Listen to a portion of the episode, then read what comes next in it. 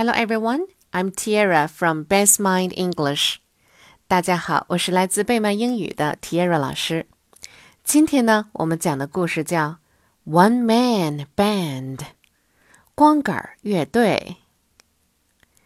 My name is Mr. Music, and I am a one-man band. On my knees, I have cymbals.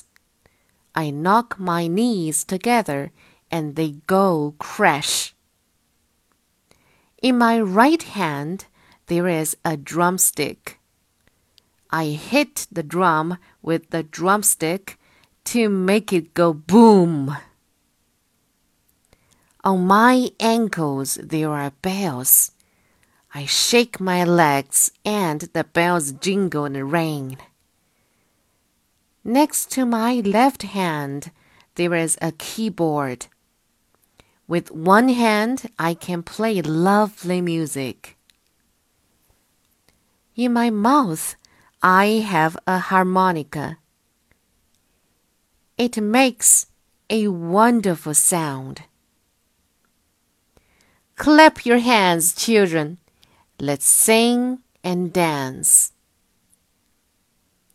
Word list Knock. K N O C K Knock. Knock means to hit. Ankles.